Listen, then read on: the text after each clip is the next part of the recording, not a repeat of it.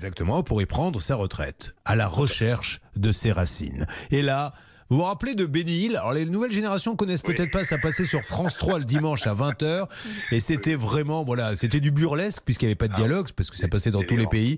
Et c'était délirant. Et c'est un petit peu alors tout était fait en accéléré les scènes pour donner un côté un petit peu Buster Keaton. Et c'est exactement ce qui vous est arrivé. Ils arrivent donc la veille à 19h pour vérifier le nombre de mètres cubes. Il les attend. À 22h, Christian dit Bon, on va se coucher, chérie, parce qu'ils ne viendront pas. Finalement, ils arrivent le lendemain matin, c'est ce qui était prévu. Il a reçu un SMS.